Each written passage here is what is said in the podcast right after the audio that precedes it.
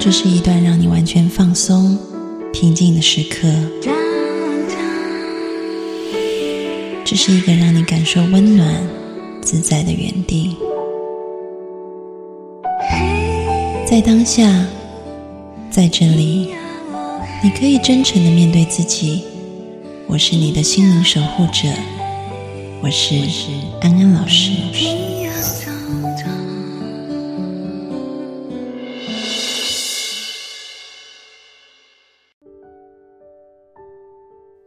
Hello，大家晚上好，我是安安老师，非常欢迎大家进入今天的直播间。啊，我们今天呢要讨论的题目是“虽死未忘”啊。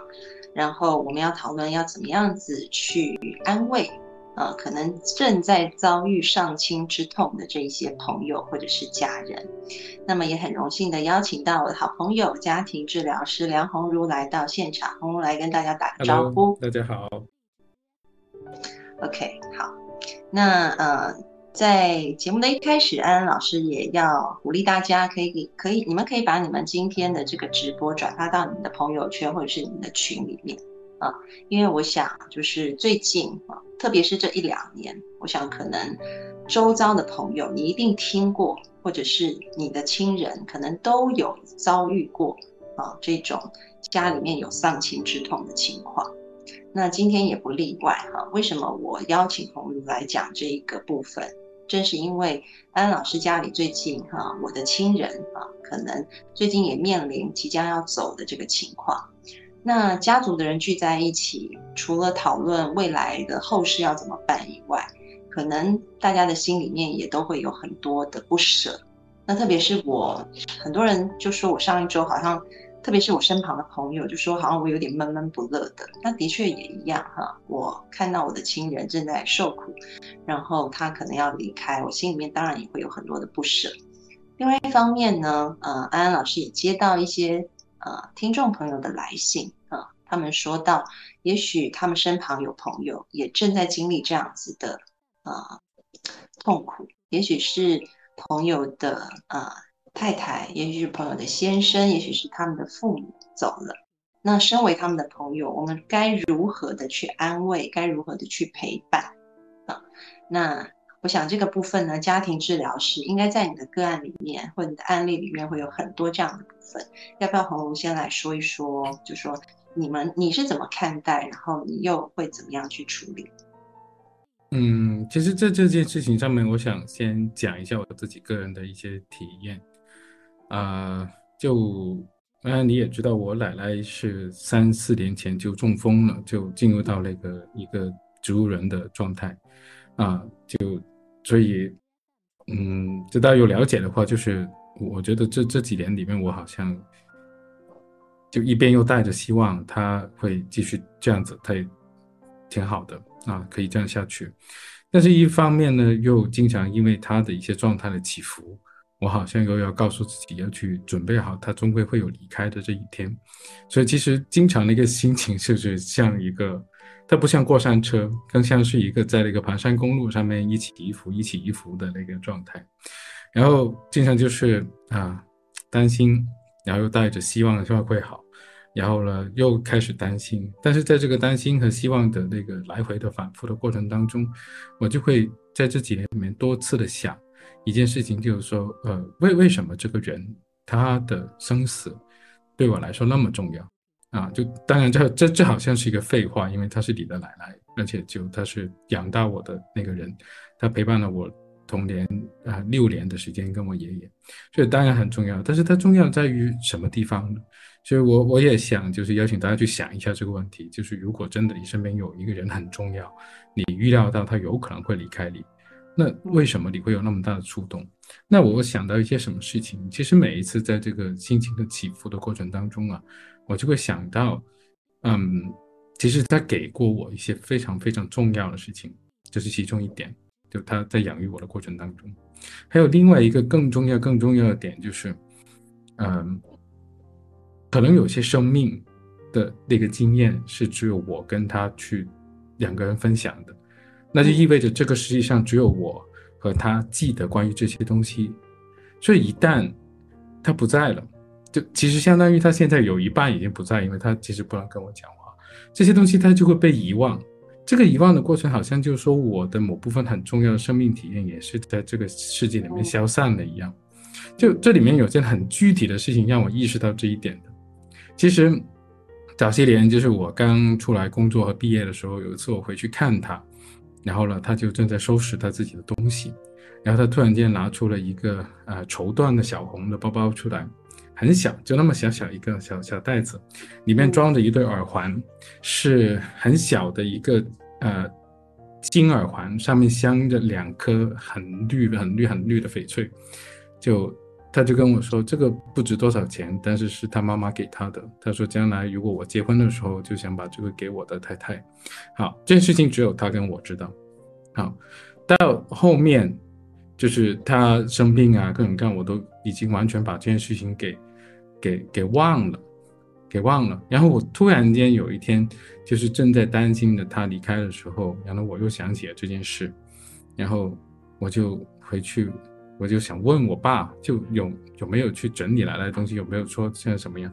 然后他说现在还没有去整理，因为就毕竟他还还在生嘛，就不会做这样的事情，所以就变成这件事情其实是没有其他人知道的，啊，就那种感觉就是说，啊。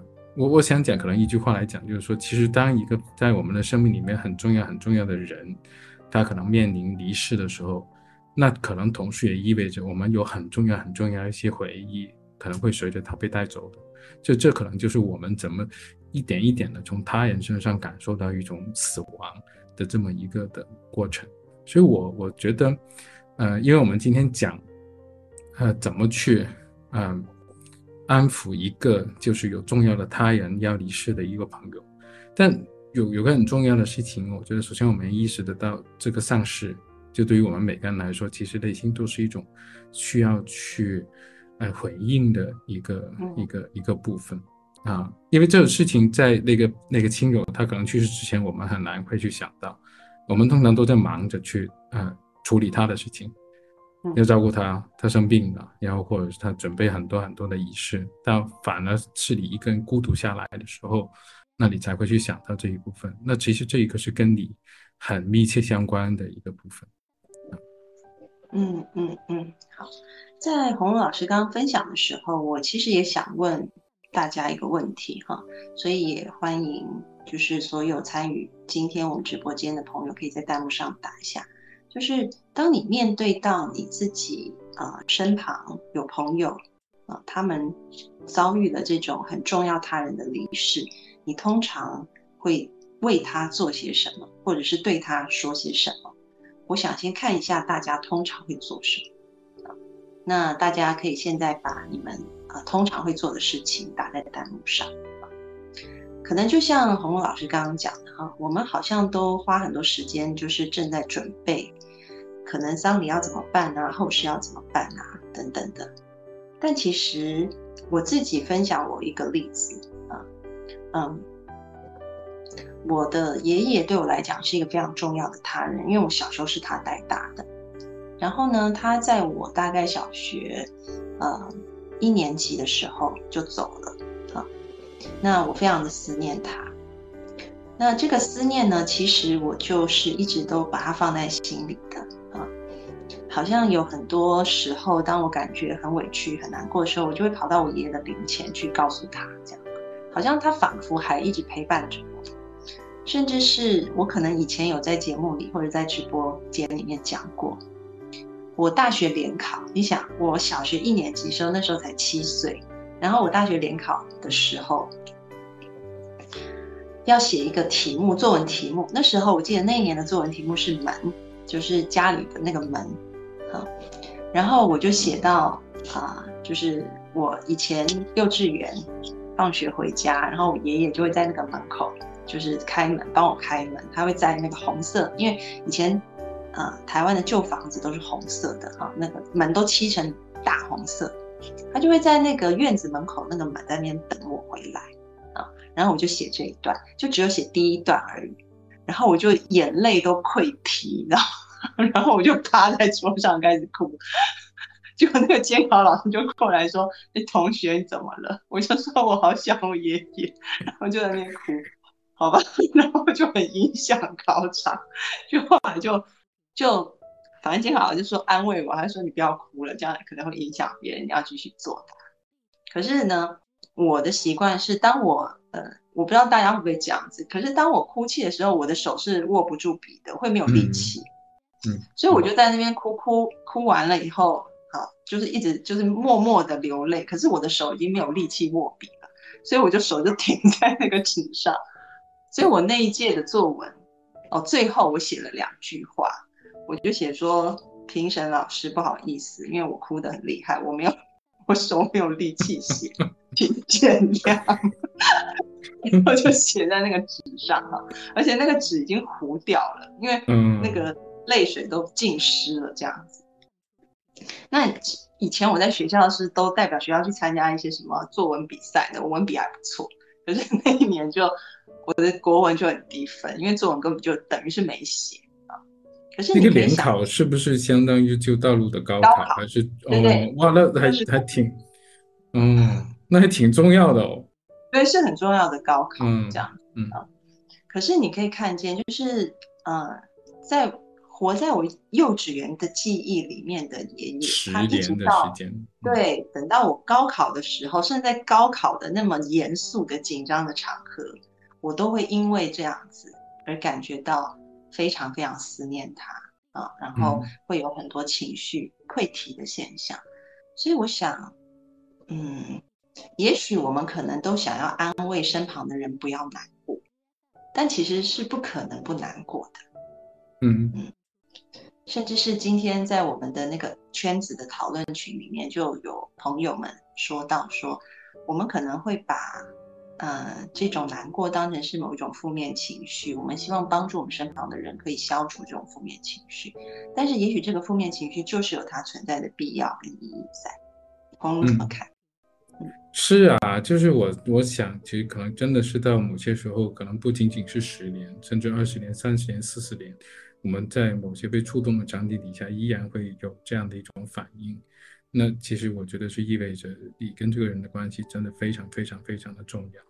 我如果回到一些相对比较科学的一个分析里面去讲的话，其实我一直对于哀伤的这部分啊，在我们圈子里面就做临床工作很流行关于的一个哀伤的几个阶段嘛。但我一直觉得一个东西是非常吊诡的，就是。你你如果你规定了我什么过几年之后可能会好或者怎么怎么样的话，那啥意思呢？是不是我过了五年之后我再哭我就不正常？那但是他爱上理论他又会告诉你，啊，如果你的那个哀伤没有被那个宣泄完的话，先科普一下，给大家科普一下理论怎么说的。我具体不是很记得了，就是那个大家可以去上网搜，就哀伤的五个阶段，就是基本上都都很多科普文章里面都有的。他我记得好像第一个就是否认吧，然后第二个就是，呃呃讨价还价，还是我我具体的不是记得很清楚了，大家可以去看一下。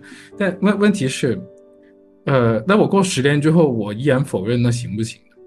因为我还是不能接受我这个很重要的人离开，行不行？就我我经常在工作里面就会遇到有些来访，就他们会因为这样的问题，就是过了很多年之后，他都。因为身边人一直劝他，你要忘记这件事情啊，这个过去了，人总有一死，对，这些都是道理。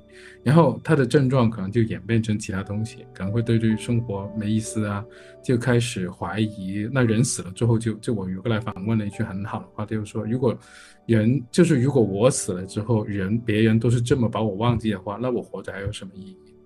所以这个点，我我我刚才为什么一开始想分享的一件事情，就变成这个死亡它永远不是一个人的事情，就虽虽然它是发生在某个人身上，但是他跟他身边那些重要的关联，它它是很长的去存在着的。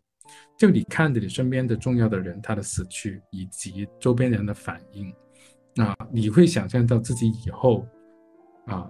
你过生了之后，会别人会怎么想？你会反过来看，你现在觉得这些人才值不值得去跟他们来往，或怎么样？会想到很多很多很多东西。所以为什么今天这个题目叫“虽死未忘”？就我非常同意安安你刚才讲的一点，说如果我们非常机械的去限定了说什么叫做正面的情绪，什么叫做负面的情绪，在某种角度来说，它反而是有可能妨碍了我们去正常的或是自然的流露的去去啊发生啊。我还遇到另外一些人，就是嗯，因为我们现在生活的社会很复杂，就他在就就例例如他在外地读书，或是他在外地工作，然后他其实是没有看到自己家里面的那个人的一个生病的过程。那我们都有的嘛，去留学或怎么样，然后家里面又隐瞒着他，啊，结果真的到了最后的那一段时间才会通知他叫他回来，他就花很长很长时间都不能接受这件事情，好，那在这个过程当中，就是有些来访跟我描述，就是说，其实就是那个他的亲人的死亡，其实是走在他心里面的那个对方的死亡之前很多的，所以他可能要花很长时间才回过神来去开始接受这件事。但是呢，有趣的就是他在葬礼上面他就哭不出来，嗯，因为因为他他突然间回到来啊，发生什么事？我走的时候他还活蹦乱跳，怎么现在就这样了？我我真的哭不出来啊！结果就过了很多年之后，他才在可能某些场景底下，然后某个梦境或是某些时间，他突然间就爆发出来了啊！所以你这时候要否定吗？其实也不能去否定。其实呢，就是红红在讲的时候，我就想到，就是今天，呃，我在看那个脸书，就是台湾的脸书，就类似像微信朋友圈这样子啊。然后你会看到很多朋友的动态。那我有一个朋友呢，他是台湾某百货公司的，呃，就是那个创办人的女儿啊，所以她后来也接管这个百货公司，所以也算是一个女企业家。可是你看他发的脸书，他因为他的脸书有那种，呃，就是那种你知道企业形象公关发的脸书，然后我拥有的是他的私人的脸书，就是类似像你们说的小号。他小号里面发的每一篇文章，几乎都会带到他的父亲。其实他的父亲呢，大概在二十年前就因为癌症就过世了，嗯，已经过世很久了，嗯。可是他今天又发了一篇。他说今天早上呃就是要坐高铁去台北，因为他那个百货公司是在南部的。他说今天早上坐高铁要去台北谈事情，啊，然后呢经过了一间饭团店，这间饭团店就是有很早的历史。然后想起以前爸爸总会来这边买饭团，可是因为我很赶时间，所以我就把车窗摇下来，请就是就是往那个店里面叫了一声说我要几个饭团这样，然后就老板娘就把饭团送过来了。然后后来呢？他说他在车里面吃的时候，就突然想起他爸爸告诉他就说，不管怎么样子，你下车去拿东西都是一个基本的礼貌。他想起来以前他的爸爸曾经这样教过他，所以他就说他在心里面就对爸爸忏悔，说对不起。然后到了高铁呢，他说他上车前就看到一个老伯伯的身影，他就说好像爸爸。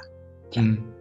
然后你想，我已经跟他当朋友当了快十年的时间。他我认识他以后，他几乎每一篇小号，什么事情都会连到他爸爸，就真的连续就是你看今天连续搭到高铁，前面有一个老贝贝，他都会想到他父亲这样子。嗯，所以嗯，其实他后来的脸书下面的朋友，哈，一开始可能就是什么，呃，就是说还会安慰，但是现在几乎他很多很。很多朋友在下面留的都是“你该走出来了”，这样就说你该对呃，我有点好奇，就为什么要走出来呢？他很不好吗？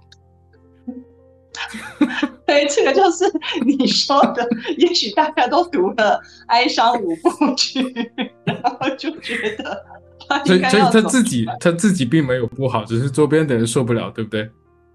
对，可能周边人觉得说他怎么连抬头去看个云。然后去外国度个假，怎么都能够想到他，就是每一篇都跟他的父亲有关，这样子，包含工作上的遇到的一些事情，他都会想起他爸爸是怎么做生意，是怎么教他的，然后可能就会拍一个亲笔信，他爸爸以前写给他的这样子，要要怎么做人，怎么做生意，所以开始慢慢的就我就看到那个下方的一些评论，就有人说，就是你该走出来了啊，但是。刚刚红茹在说的时候，我突然就感觉到说，对，就你知道一个人为什么会这样一直讲，就是可能他真的在平常生活讲的时候，大家都告诉他说，你该 走出来了，你不要再讲了。对，好不容易留了个地方，可以来 对那个表达一下、宣泄一下。嗯，对，然后就让我想起来以前有一个研究蛮有意思的，他们就是去呃调查了，就说亲人离世的人啊，那呃。如果你跟这个亲人过往有很多比较正向的回忆，还是说你跟他在一起都是一些比较负向的回忆啊？然后大家可以猜猜看啊，因为一般人会说，如果是比较负都没有什么好回忆的人哈，可能这个亲人走了以后，你就会觉得啊，就是可能就重担放下了，舒服多了，就没那么难受。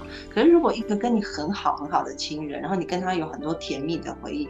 亲人走了以后，你可能会难过无比哈，这个可能是我们一般的逻辑吧。但是大家猜一下，这个研究后来调查出来，那些拥有嗯比较多正向记忆的这个正向回忆的呃亲，就是亲友走了以后，他拥有比较多的正向回忆的人，是比较快走出来，还是念念不忘走不出来的？对，大家先猜一下。大家先猜一下，觉得。觉得是，觉得是，反而会这个比较快走出来的，在弹幕上打一；觉得是念念不忘的，然后可能就深陷在那个情绪坑洞里的打二。大家猜一下，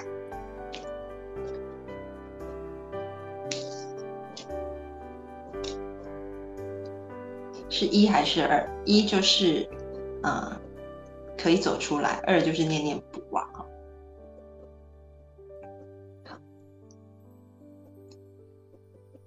我现在看到，大概大部分人都是猜一，但是也有人猜二的。二的人开始比较多一点，被你暗示了。然后没有。OK，好。嗯，那我来公布答，哎，红茹来公布答案好了。红茹，我不知道，我没看过这个研究。你没看过这研究？我没看过，对我没看过。我刚刚呃，有人说上课讲过哈，那就不 猜。答案是，反而是你跟这个人拥有很多正向的回忆，你在未来是比较容易呃脱离这种嗯悲伤的情绪的，因为你有很多的资源，那些回忆美好的回忆都是一个资源，但反而是你跟这些人可能没有什么太正向的回忆啊，然后这些人反而会经历一种。很失落，可是他没有一个资源可以去处理这种失落感。其实我觉得我现在有一点点这种现象，为什么呢？因为跟大家分享一下，安安老师最近就是我们家人有一个舅舅，他要离开，就快要离开了哈。那呃医院也都通报病危通知，然后呢，大家就在家族群组里面说谁跟他比较熟。就没有人跟他比较熟，因为他很年轻的时候他就离开家，然后他后来结了婚，可是又一直不断的在外面花天酒地出轨，所以后来又跟他老婆离了婚，然后他小孩他并没有带啊，所以呃大概四五年过节的时候，他会偶尔出现在我们面前，这样对，可是出现在我面前可能就是炫耀一下他的成就。然后就消失了，这样，所以就变成说，其实他的后事大家都不知道怎么办，大家也不认识他的朋友，因为我们说他的朋友好像都是出现在电视上面的人，那我们是要打电话去那些集团吗，还是怎么样？我们根本不认识这些人。然后第二个是，呃，就是没有人跟他是熟悉的。然后这时候我妹妹就说，丧事给很不熟的人办，真的是很很。真的是蛮令人伤心的一件事。后来家族的人就想了半天，就说看起来就是赵安，你跟他最熟。然后我就说，我跟他最熟，是因为他后来生病了以后，他癌症了以后，他找过我三四次去聊他内心，他觉得他对不起他的前妻，他对不起他的孩子，他对不起家族的人的这种愧疚感。啊，然后还有就是之前他住院找不到病床，叫我去帮他安排。啊，我说其实说真的熟吗？也就是这两年，呃，可能聊过两三次，然后帮他找病床找了一次。啊，所以其实我内在就是有一种失落感。我知道我的亲人要离开了，可是我好像没有任何的资源，或者是我没有什么跟他的连接去支撑我丧失的这种感觉。嗯，所以红炉要不要来治疗我一下？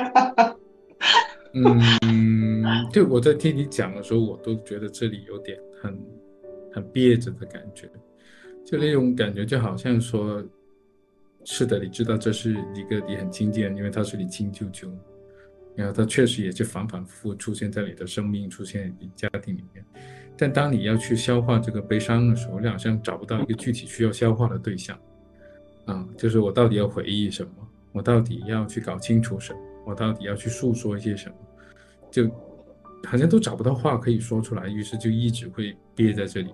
我我我我是有种这样的一种感觉在这里。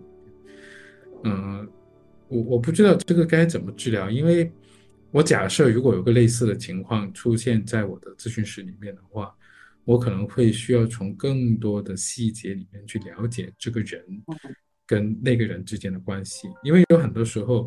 你你你你说的一种我觉得好的回忆，之所以我们会觉得好，是因为大家有一种很默契的一种认知，就这是一件很快乐的事情。无论是当事人还是你，都觉得这是很快乐事情，所以说起来，所有人知道这是很快乐的事情。但往往当你跟一个人的关系，它很很微妙，很就是就连接的并不是那么确切的时候，有很多东西你都可能会很难去理解。就打个比方，你刚才跟我说了一件事情，他把你叫到去他那边跟你说，他对他前妻和以前的孩子以及对整个家族的那个愧疚，跟你有什么关系？就我是兄弟对对，所以他他不是在跟赵安安说话，他是在跟心理师那个赵安安老师在说话，所以变成我我如果是我的话，我也觉得很难消化这件事情。那到底我现在？是是把你当做我舅舅，我我想骂你啊，因为你你 你那么多年以来如此的不靠谱，对不对？还是说我要站在咨询师的位置上面去理解你？如果你站在了咨询师的位置去理解他的话，你就没有办法跟他建立一个真真切的连接。嗯啊，所以我我觉得，就我不了解你舅，但是他好像没有让人有选择去亲近他。嗯。他会，他对他的小孩愧疚，但是他没有去跟他小孩说；他对他前妻愧疚，他没有跟他前妻说；他连人家骂他一次的机会都没有。他找你作为家族的代表去承认对家族的愧疚。那你是一个那么好的人，而且你还是个心理师，你对着一个患癌症的临终者，你可能不会骂他的。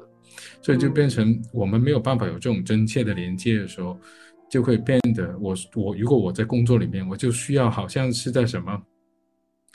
好像需要在那个沙滩上面去捡贝壳，而不是应该是说在深圳的沙滩上面捡贝壳。啊，它它并没有那么多，所以你需要要很小心、很小心、很小心去找，最后找到一堆出来，哦，你才对这个沙滩上面的贝壳拥有一定的印象，你才会想起来，哦，原来我是这么看待这个人的，然后你才有一个可以去抒发你的情感的一种对象。嗯嗯，呃，我遇到过有些采访，他们就是。其实他们亲人可能不坏，但是很多就发生在爸爸身上。为什么？呃，中国传统的那个爸爸通常都比较少言寡语的，然后他们表达对自己孩子身边人的关心都是很，呃，很隐藏的。所以就变成当那个爸爸去世了之后，大家都只能按照仪式性的这么一种方式去表达自己的感受，但是那种东西，它还是离你的心非常远。嗯，所以就变成你，你不断的在捣鼓，不断的低估心里面，我其实到底对这个人是什么感觉，我说不出来，但是我又会因为他不在了，我感到很悲伤，啊，就那个过程特别像拼那种超高难度的拼图，你才能够在一些很幽微的这些事情上面，去啊找得出来他的感受，例如什么时候他拉过你的衣角，啊，用多大的力气去拉，牵手的时候是牵着哪只手指。那时候他的手是粗糙的，还是那个啊呃那个柔软的？这些触感啊，才会让一个人他能够更多回应起来。哦，其实我当时对这个人是这样的感觉。嗯，我不知道我讲了那么多，你你有没有什么想法？对，其实其实红龙刚刚讲的很对，我现在就是有一种好像，为什么我朋友说闷闷不乐的那个点在，就是在这边，就是说我后来想了半天，家族，我问他儿子，你跟他熟吗？他儿子说不熟啊。然后我问我妈，我说他是你亲弟，你跟他熟吗？我妈说高中以前是熟的，高中以后就不熟了。好，那没有人跟他熟，所以最后呢，变成是我去找他公司的秘书。那他的秘书说，哦，他有非常好的朋友，他有很敬重的大哥，他有很多生意场上的呃很热情的伙伴。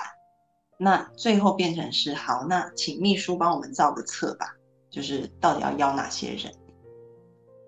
所以这件事情好像变成是我变成一个礼仪公司的联络对象的联络人而已。然后我跟我舅舅到底有什么感情连接，我说不上来。可是我内在又觉得我挺难过的，因为他要走，毕竟他是我的亲人。嗯，就会有一种好像被打了一记闷棍，但是你无处发泄。对，我想哭我都哭不出来。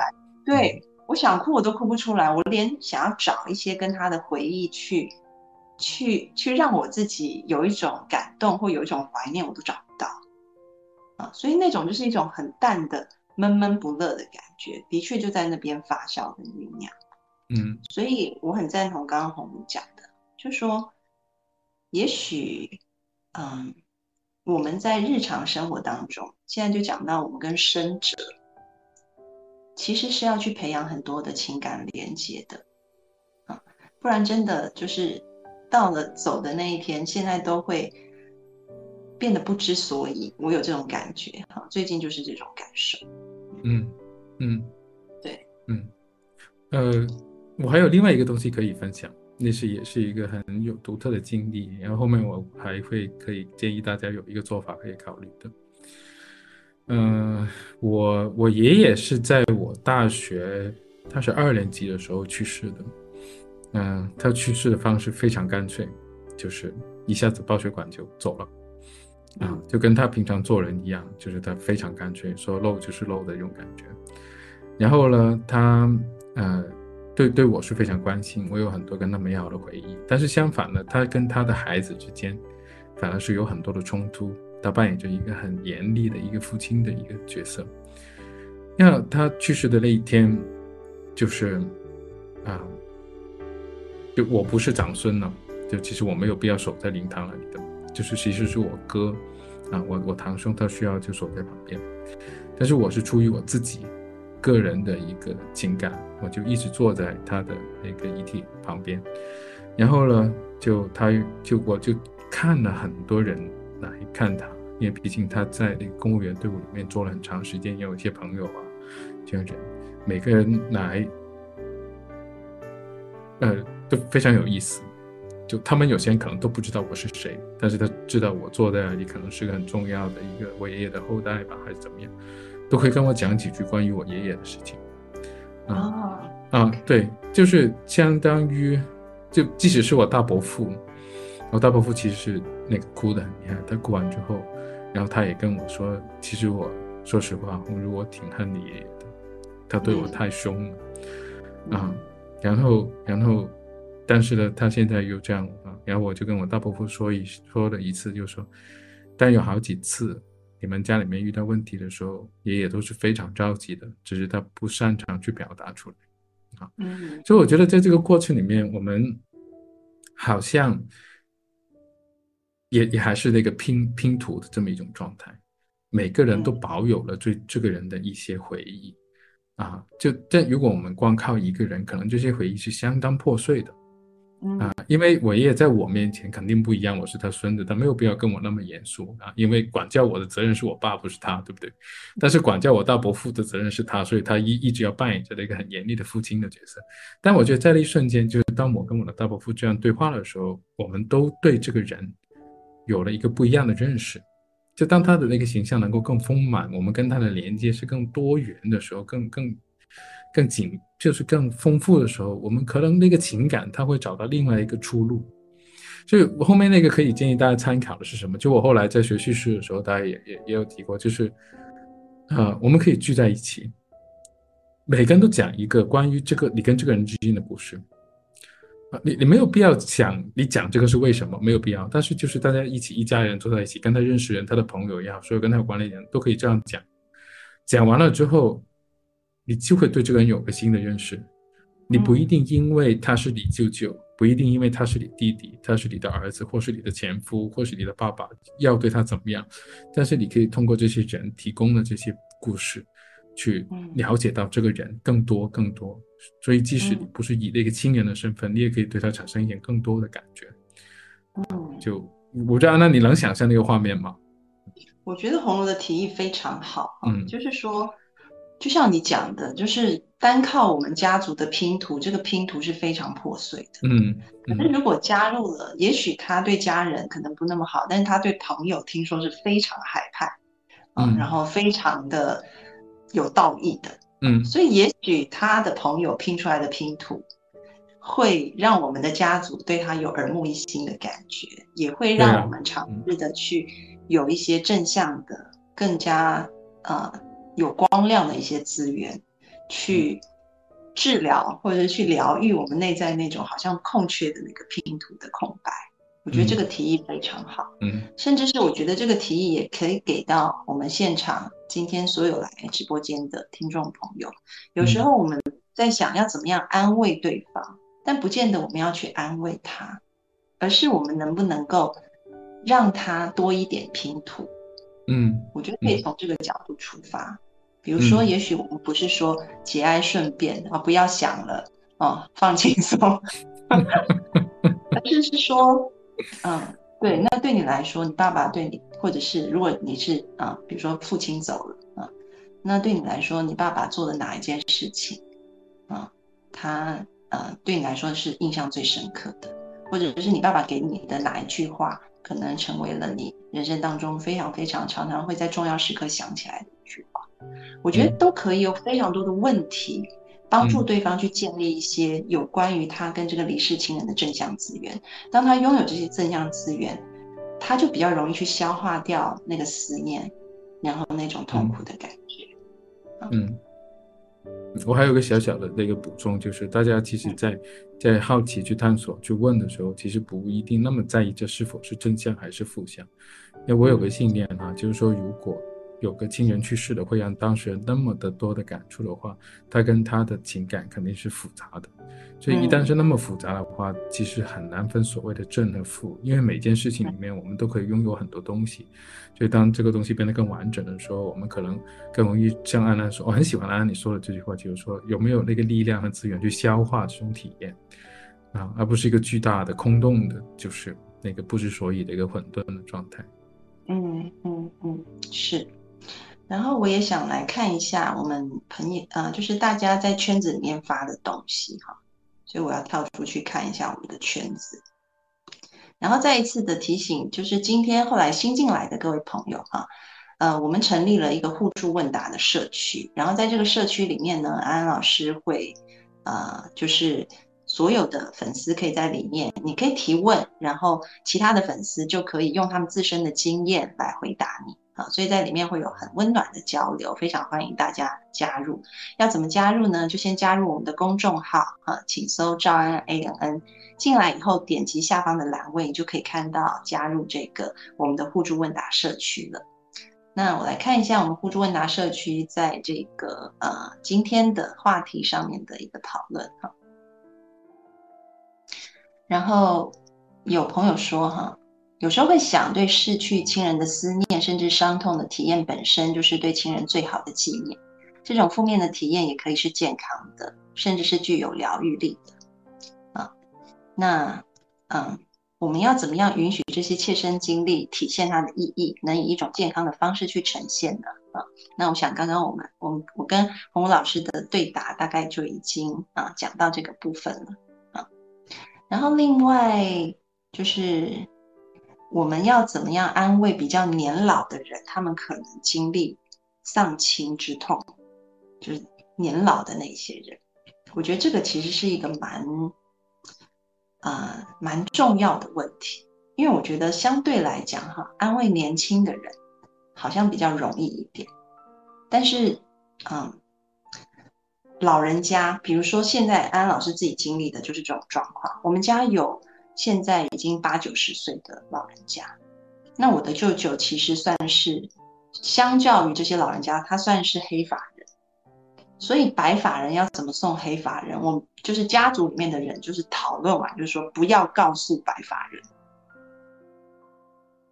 就不可以告诉他，因为告诉他们，他们就会怎么能承受这种丧亲之痛，受不了的啊。嗯，然后，所以我觉得这也是一个很实际的问题，就是说，对于家里面比较年老的这一些人啊，可能大家会有一个观念。就是他们可能情绪上是比较脆弱的，身体是比较糟糕的，所以不能让他们受到刺激。那我们要怎么做呢？红如有实际的一些例子或想法吗？哎呀，这个太难了。嗯 嗯，当然我相信每个家里面不太一样啊。就是说，这其实我可能没有办法直接回答这个问题，但是我想到了一些东西。就一方面就是说。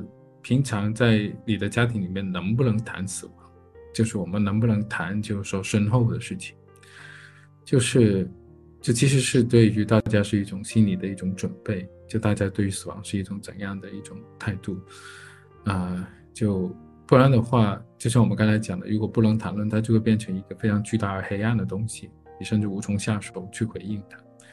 嗯，所以其实不妨就在还没有发生这样的事情之前，就可以尝试着跟你身边的人去谈谈，其实关于死亡，他们有些什么样的想法，以及在这个以死亡为背景底下，其实意味着你们之间的关系是怎么样的。那 OK，如果真的到最后发生了这样的事，就真的出现了一个白反送黑反的状态，你首先我自己的想法是不要太过关注于。先不是考虑告不告诉他，而是我经常问一句话，就是说，你觉得他完全不知道吗？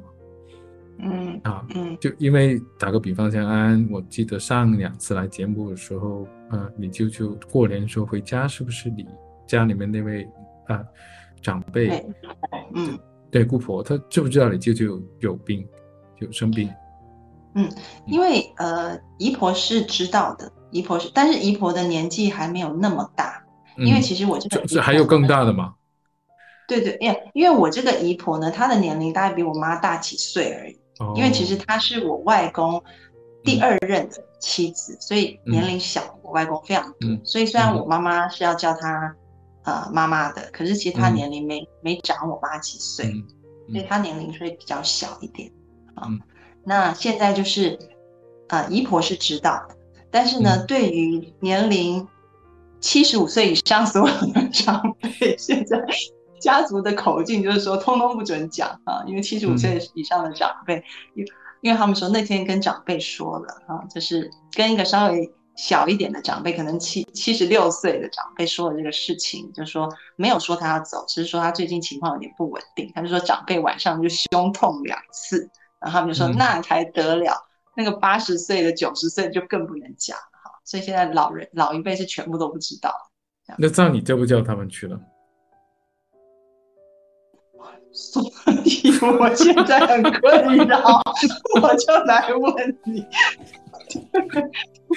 那你想，如果如果你们没有打算让你都不让他去，他们去的话了，最好还是一对一的跟他们讲了算了。你最起码一对一啊，多几个人围着他们去讲，这样子。有些什么，你就可以根据他们的情况啊，嗯呃，对，就是像你说的，先跟他们说他最近状况可能不是很好，然后问问他，嗯，您现在有些什么想法，有没有些什么担心的或各种各样，就那个把他们的想尽量不要聚焦于你怎么去说服他，而是先去看看他们听到这个消息在不断靠近那个死亡的过程当中，他们会有些什么样的反应，嗯。嗯，不然的话，我我。虽然都很难，这件事情真的很难的，因为你会想说，好，如果我告诉他们了，然后他们嘣一下昏倒了，送到医院了，出了什么事，高血压犯了，心脏病犯，但如果不告诉他，有一天他知道了，他会不会更生气，然后更震惊，然后更更难过？因为，因为，当然，我觉得我舅舅的案例算好一点，因为他长期本来就不在。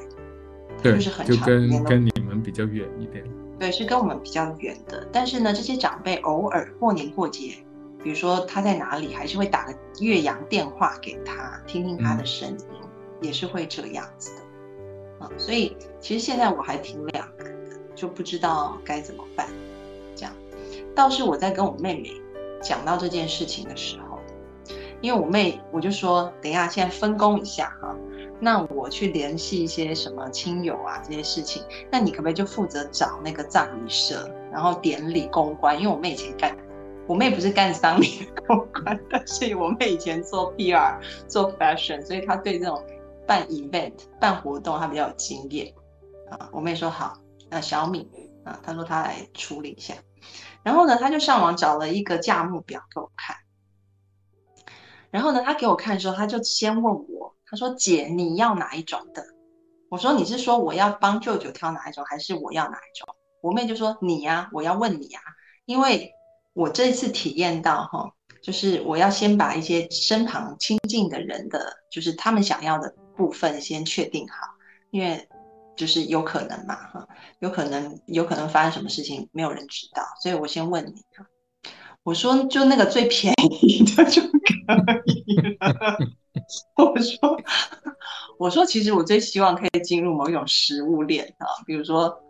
喂鹰、喂鸟、喂鳄鱼之类的，可是好像没有这种服务。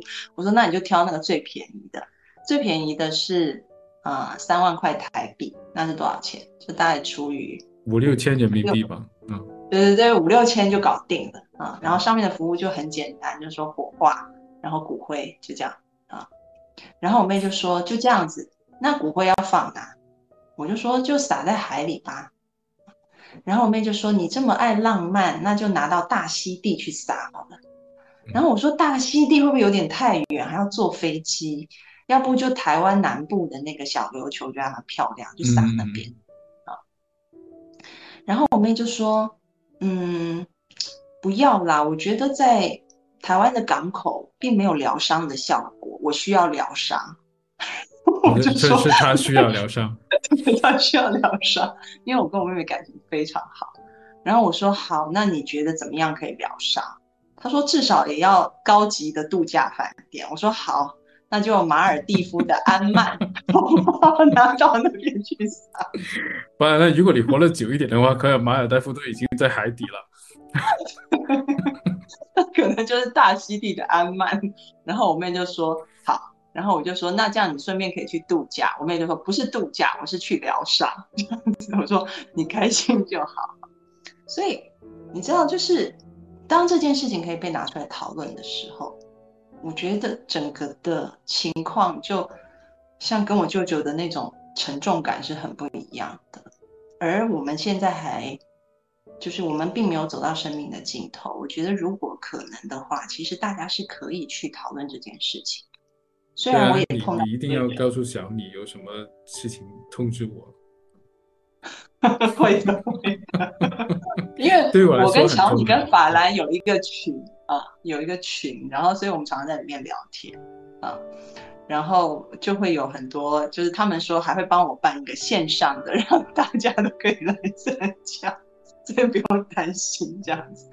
对，所以所有听众都可以参加是吗？啊？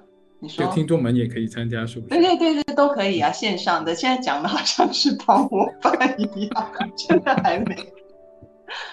可是我也碰到过，我把同样的故事分享给朋友，可是朋友就会说“呸呸呸”。我不知道，就是你们懂那个“呸呸呸”的意思吗？就是在懂啊懂啊，粤语也会这么讲，就是说一些不吉利的事情就不要。对对，就说不吉利不吉利，讲那些干嘛？啊，特别是年纪稍微大一点的朋友，就会有这种现象。对，就是，嗯，他他们他们其实那个生命的不可控是远超我们所能够想象的。就是我想，你说你家里面那些七十几、八十岁甚至九十岁老人，他不就经历中国最乱的那一个年代的一群人吗？他们活过来，可能每天都真的是在那个跟死亡打交道，就不像我们在和平年代里面成长的人，就那个事情离我们很远，我们可以拿它来开玩笑，我们可以去想它。就那个时候想不得，因为很有可能他们经常转过头就去看到死亡发生在他身边，所以我在想，就是还是回到刚才那个要不要告诉老人？就其实我不知道，就是我们会不会对这些老人有所了解？就是他们每一个人呢，其实他们对于死亡是什么样的啊？例如他们想不想知道，或以一种什么方式去知道？嗯，这些就就或许都可以，就大家有机会的话，可以预先去了解一下。嗯嗯嗯。其实之前我有跟家里的老人说过一下，就是说我当然不是说我们来聊聊死亡或者是未来一些遗嘱的话题啊，我只是告诉他说，哎，我今天因为其实前几年我有呃一些老师们都走了，嗯啊，所以当我去跟我们家里长辈在一起的时候，我也会跟他们分享说，我去参加我老师的丧礼啊。然后他们的状况是怎么办的？很庄严呐。然后大家是怎么样子来参与的？那当然，老人家就说：“哎，不要讲这些不吉利的哈，不想听。”嗯，那在之前，我可能会觉得他们是害怕，或者是有一些迂腐。可是刚刚我听红茹讲的时候，我却有一个新的感受，就是说，就像你讲的，在他们的年代是经历过非常多的战乱。也许每一天都跟死亡擦肩而过，是啊。然后，所以其实死亡对他们来说，其实是某一种创伤的存在。嗯。而你要他们再一次的去碰触、去直面那个创伤，其实是痛。它不像我们可以谈笑风生、风啊云淡风轻的去讲，或者是把它当成是一个必经历程来讲。因为对于他们来说，那个就是要在年轻的记忆里面是要避开的，是恐惧的，是。是家破人亡的，是有很多的眼泪的，嗯，所以反而我觉得跟老人家讲的时候，这也提醒我，就说我们怎么样从他们的角度出发。如果死亡对他们来说是曾经的创伤记忆，我们怎么样子能够去稍微转化一下他们对死亡的感受，不再是那么样的负面，而是可能赋予一些新的意义。也许这个部分叙事治疗可以帮上一点吧。就像你刚才讲的，我们可以跟他们去谈论他人的那个死亡。就虽然他在那边呸呸呸，就但是他其实是有一定的，就我们相当于重复经历了一个事情。他们那个时候经历的死亡跟现在的死亡，如果他们能看见里面的不一样的话，有可能会当一件事情发生在离他更近的身边的时候，他会有多一种经验。就这个很有趣，就是我有个朋友，呃，跟我讲过，就是说，因为他，嗯，就好好像是曾经听有人说，那个可以早点写好遗嘱，然后就以防以后会更麻烦，然后结果他就三十几岁的时候就写了自己的遗嘱，然后呢就被他妈知道了之后就把他骂了个半死，然后就他他还跟我抱怨说他妈怎么那么呃无古。那老古董，啊，这明明就写写也没什么，但过了好些年，好应该有五六年之后吧，他妈妈主动跟他说说我也写好，他就很惊讶，就他就问他妈为为什么要写？上次我说我要写的时候，你都那个那个那个就很反对，他就说对，上次一开始说我可能有些反感，那后面我想想，哎，好像也有一定的道理，就我们也不要说假设就所有的。呃，长辈他都一定不能接受，只不过就当这个东西有没有个缓冲呢？从远一点的，慢慢的靠近，慢慢的靠近，这是都是我们需要去接受的这样的一个过程。还有安安，你讲到刚才，对于他们来说，可能谈论死亡是一种创伤的体验。呃，对我就想，是不是他们真的有些人当中会觉得，你不要告诉我，你要么就直接到最后告诉我他已经走了，那我可能会反而比较容易接受。我也想问一下那个听众朋友们。如果你站在你们家的那个长辈的角度去想这件事情的话，你觉得他们哪些人可能会更愿意知道整个过程，哪些人可能会只需要知道那个结果？特别是就某个人走掉之后，你才告诉他。因为我我我很难想象，因为我的家庭非常的紧密啊，他们经常见面，所以谁有些什么身体的不舒服，各种各样的事情，他们都完全是知道的啊。这就我我很难想象那种。很突然，除非是意外的状况。你知道吗？今天我从这个事件，我也突然发现另外一件事情。嗯，当然这个事情我们下一次可以聊，但是我可以把它作为今天的一个 ending，就是，呃，我爸爸他大概在数年前，他去医院的时候，他就拿了，因为我妹已经出嫁了嘛，所以他就拿了三份合约回来，他就说：“哎，我今天去医院，哈，医院的义工。”就说这个叫放弃急救，然后器官捐赠，就是到最后临头我们就不急救啊，器官捐赠。我的这一份已经签好了，你跟你妈都可以签一下，这样子我 去拿高血压药的时候就可以交给义工，然后就会输入我们的医保卡，这样以后一刷医保啊就知道了哈，那你就不用急救了，然后器官就可以捐出去。然后我很快就填好，就放给我爸，然后我妈就放在那边放了很多天，然后我爸就是隔天要去医院回诊，他就说你写好了没？然后我妈就说没有写，不想写。然后我爸就说你怎么那么古板呢？你为什么不写呢？然后我妈就突然大发飙，就说我就是不要写，而且你怎么可以写？你怎么可以这么自私？这样子。然后搞到最后，就是我的、跟我爸的、跟我妈的都没有办法交出去，因为我妈就是非常生气啊，她觉得我们交出去是很自私的行为。然后我也有发现，只要我在日常生活当中提及死亡的事情，我妈就会，她就不想听，她就觉得很避讳。我一直不知道为什么啊，是一直到这一次办丧礼的时候，我才发现一件事情。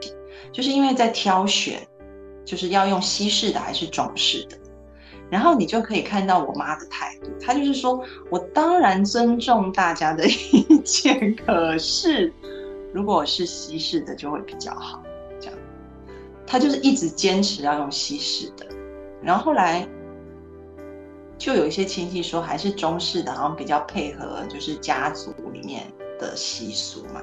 因为其实整个家族里面只有我妈，她是信，就是我们自己家这边是信基督教，其他没有。嗯。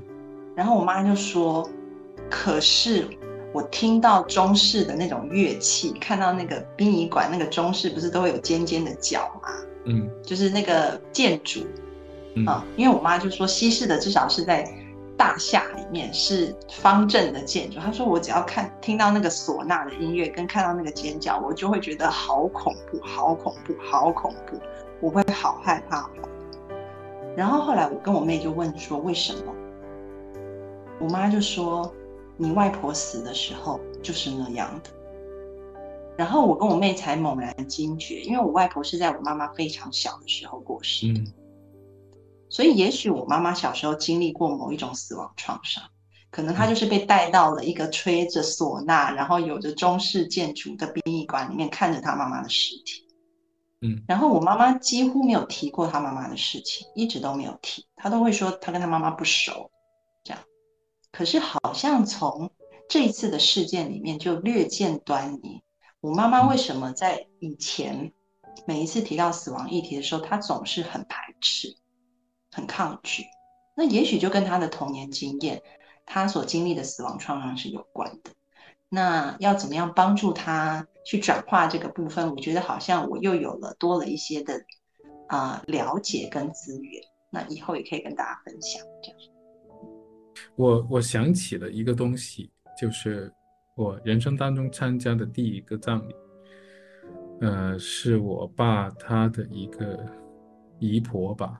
就相当于其实是，呃，他是我是他的第四代的后代那个姨婆一百零一岁去世的，然后去世的时候牙都是全的，啊，所有牙都是全的。然后他躺在那里，就躺在那个板上，就准备就放在准备放到棺木里面的时候，然后他是带着笑容，然后脸色非常好，啊，然后呢就。所有的人都觉得这是一件愉快的事情，因为他是过了一百岁走的，然后走的也很安详，所以就所有人好像都有说有笑的，就在笑就哭也是。但我在想，如果像你妈妈那样子，就是在她年纪很小的时候，那肯定是她的妈妈，也就是你的外婆，也是非常意外的一次死亡。嗯，她是她就是车祸，所以其实才二十几岁就走了。对，所以所以这一个这一个冲击肯定是非常非常非常大。就是就像我们刚才讲，如果你可以慢慢的接近死亡，你可能有很多跟他去谈判的余地。但是当那那一下子一下子冲到你面前的话，那我们怎么会在后面争取回那个空间？好像再回去重新的去谈判，其实是呃可以。如果有遇到类似情况的话，就其实可以建议他们去看一下心理咨询。啊，这是会有一定的帮助的。嗯嗯，是的。嗯，好，那今天呢，我们的直播也要告一段落。其实我每次跟红红聊天，都会觉得欲罢不能啊，然后都会觉得哇，还有好多话题哦，好想聊哦。那没有关系，我们下个月还会继续入来，因为每个月跟红红聊天都是一件很愉快的事情啊。所以今天呢，我们认识到要怎么样子可以啊，可以安慰，甚至是说我们可以帮助我们啊正在遭遇丧亲之痛的这些亲友去挖掘一些资源，去诉说一些故事，让我们可以把破碎的拼图拼起来。那也许有了这个完整的拼图，那我们自然内在就会产生一些疗愈的力量啊。所以这个这个部分就啊贡献给大家哈。那也谢谢大家今天的参与。然后另外呢，我们的提醒一下大家哈，我们现在的视频号增加了一个新功能，就是下方有购物车的功能。今天还没有来得及跟大家介绍，就要结束 了。可是，在未来的每一次的直播哈，或者是因为安安老师周一到周五，啊，我们都有直播，所以其实大家每次进直播的时候，你们可以点下方的购物车，然后里面就会有一些相应的一些关于正念课的一些音频或者是课程，你们可以在里面购买以后，用兑换券去跟小助手啊。拿取课程就可以了哈，所以这是我们新加入的功能，就跟大家呃说明一下。那今天非常谢谢大家的收看，我们下一次见喽，谢谢大家，拜拜，拜拜。